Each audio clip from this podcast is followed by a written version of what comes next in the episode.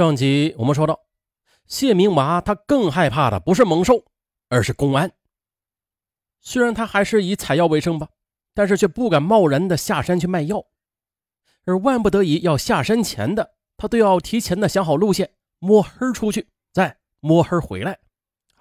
整个周期绝对是不超过两天的。我呢，就是在山下买点面呐，买点米啊，再买点油，买点盐。在山上弄点野菜，做点早上饭一吃，弄个袋子，把锄头一拿，就上山去采药去了。一直采到晚上回来，做点饭再一吃，就睡觉了嘛。谢明娃说，他也知道公安一直在抓他，但是那也得生存呢。即使再怕见人，那也得见。为了防止警方捉他。谢明娃住的山洞都是在十分险峻的地方，他的洞口都是凿在悬崖峭壁上的，还在洞中放了很多石头。一旦发现有危险，他可以居高临下的推倒这些石头。冬天时呢，山里的水都冻住了，冻得很厚，基本是弄不出水来的。而且呢，一部分动物也冬眠了，就很难打到猎物了。谢明娃他在饿了渴了的时候，就经常跑到山民家里去偷摸点什么，或者。干脆的带着孩子偷偷下山藏起来，啊，住在便宜点的旅店里，给他们五十块钱就能住，不管你有没有身份证。谢明娃他常常回忆起他的童年和少年，比如说在生产队被有权有势的村民们欺负的经历，就如同烙印一样刻在他的脑海里。别人一天是十二个工分，他只能挣六个，一直委曲求全的过活着。结果搞得自己的人生过得如此的失败，他逐渐就发现了，好人其实是没好报的。两千年的农历腊月二十八，大雪封山，看到别人都在准备过年，逃亡了五年多的谢明娃，连个稍微暖和点的山洞都没有找到，粮食也快吃完了，躲在悬崖峭壁间的他十分难过。到了晚上八点。他带着儿子来到山里开小店的沈茂武门前，他想在沈茂武的家里借宿一晚，顺便再买点吃的，啊，就当是父子俩过年了。山林外的鞭炮声远远传来，年味渐浓。价格谈好之后的父子俩被好心肠的老人安排到了另外一个房间住了下来。临睡前呢，他们二人又对聊了一会儿，中间并无争吵，但是。谢明娃躺在温暖的火炕上，却反侧难眠，啊，对沈茂武是又恨又惧。那为啥是又恨又惧啊？事后的谢明娃回忆说了，自己经常帮沈家的小店干重体力活，从来也都是不收工钱的。但是沈茂武夫妇不但不领情，还经常的对他颐指气使的，而且沈茂武卖给他的蜂蜜啊、猪肉。都要比卖给别人贵出一半左右，老头子很不地道。而更令谢明娃睡不着觉的是啊，这沈茂武对他过激杀人的事儿略知一二。有一回，老人半开玩笑的问了谢明娃一句：“哎，我说啊，这公安机关怎么不抓你啊？”谢明娃当时就被吓出一身冷汗，他慌慌张张的回答说：“啊啊，他们不知道我在哪儿呢。”怎么抓得着我呀？凌晨三点呢，谢明娃拎起一把沈家劈柴用的斧头，摸黑的走到另外一家。这时呢，七十多岁的沈茂武与他的老伴儿还在睡梦中呢，毫无察觉，两三板斧砍下去，两位老人惨死在血泊中。民警们分析，他为什么在腊月二十九日凌晨作案呢？因为快过年了。别人家都是热热闹闹的，这个时候他却是最孤独、最空虚的时候。人家过年，他却像是过关，他无家可归了，所以杀人泄愤。就如同打野猪一样，谢明娃镇定地将老人的尸体拖到院子木门的背后，那儿是一个死角，旁人从外边看不到。接着，谢明娃又拍醒了儿子。同时不忘从老人身上搜出全部的七八十块钱。这父子俩迈过尸体，趁着大雪天的月色，带上行李和药材，又经过七八个小时的急行军，下了山。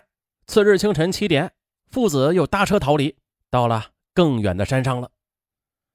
啊，当时是有些害怕，但是我又一想啊，打死一个也是死刑，打死两个也是一样，我就把两个人都砍死了。在谢明娃讲述自己残杀这沈茂武夫妇的细节的时候，烟雾中的谢明娃平静的，就像是在谈论别人的事儿，没有歉意，没有悔悟，平静的令人吃惊。谢明娃继续带着儿子在大山里边流亡着。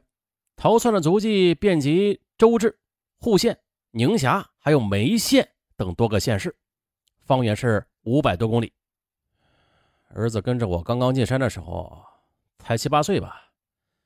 那个时候我一直是带着他的，他在山洞里很害怕，就跟着我一路去采药。他还认得药的，有时候碰着药了，他就喊我一声，说这有药。而这时的谢明娃，他已经失去了一名男人的能力了，很多年呢都没有功能了，得了性病。以前在山洞里一晚上就得涂抹六七次药，啊，这倒省去了因为生理躁动而要下山找女人的麻烦了。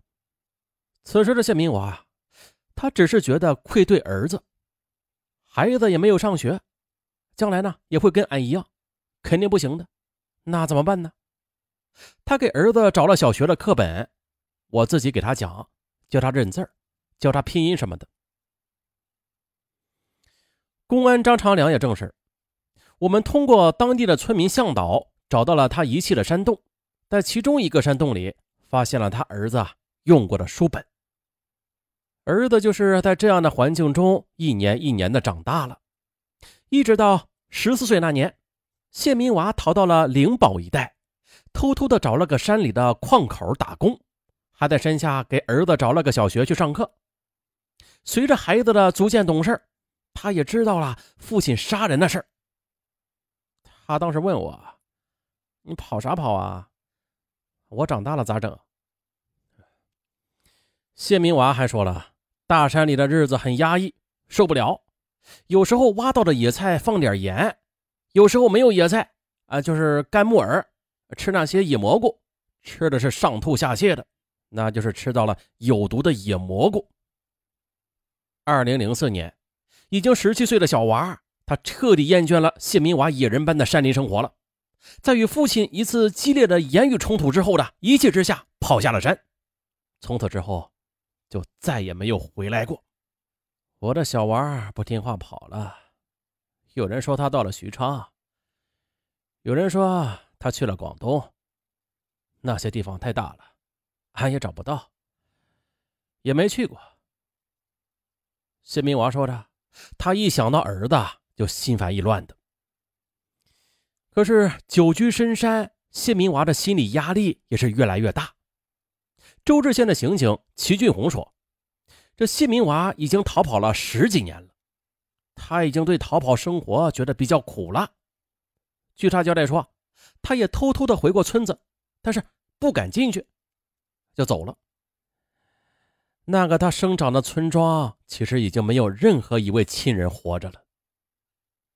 今年的年初，念子心切的谢明娃执意下山去寻子，而下山之后可能的结果，他是想好了的，大不了就被抓，抓了也就认了，要不这活着还有什么劲儿啊？如果抓不住，那就。隐姓埋名的活下去吧。除了荀子，下山之后的谢明娃又重操了旧业，到潼关半山腰的一处金矿上去打工去了。谢明娃以前躲在山上的时候，不知何故曾经是配了一部手机的，儿子也知道手机号码。这号码耍了两年，俺都没有敢换，但是俺的小娃却始终的再也没有给俺打过电话。俺还跑去找他，找了两回，花了几千块钱，但是呢，都没找着。惶恐不安一直伴随，在矿上的日子里，他隐隐的感到透不过气来。二零一零年四月二十八日晚的，矿山民工窝棚例行检查身份证的公安上门了，连第一代身份证都没有的谢明娃，就像以前一样，他从容的从后门跑掉了。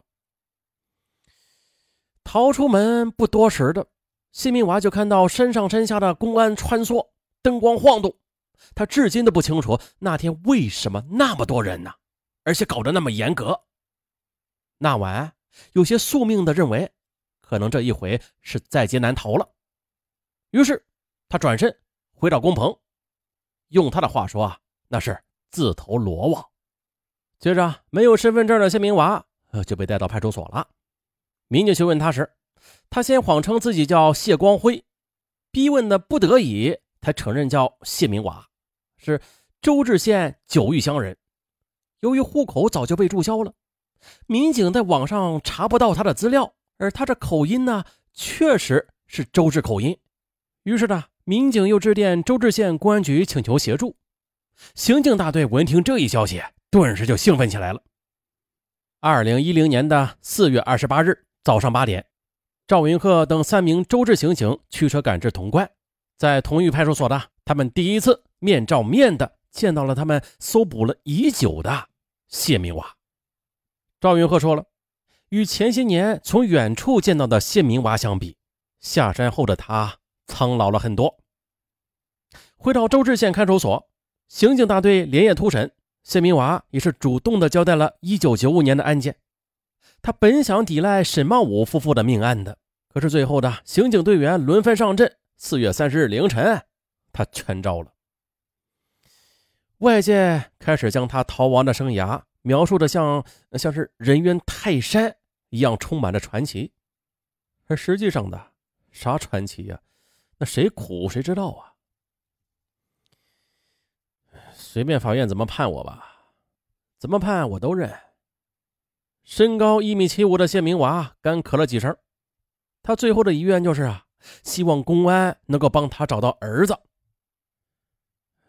如果小娃真的来了，我要跟他说，千万别再像我这个样子了。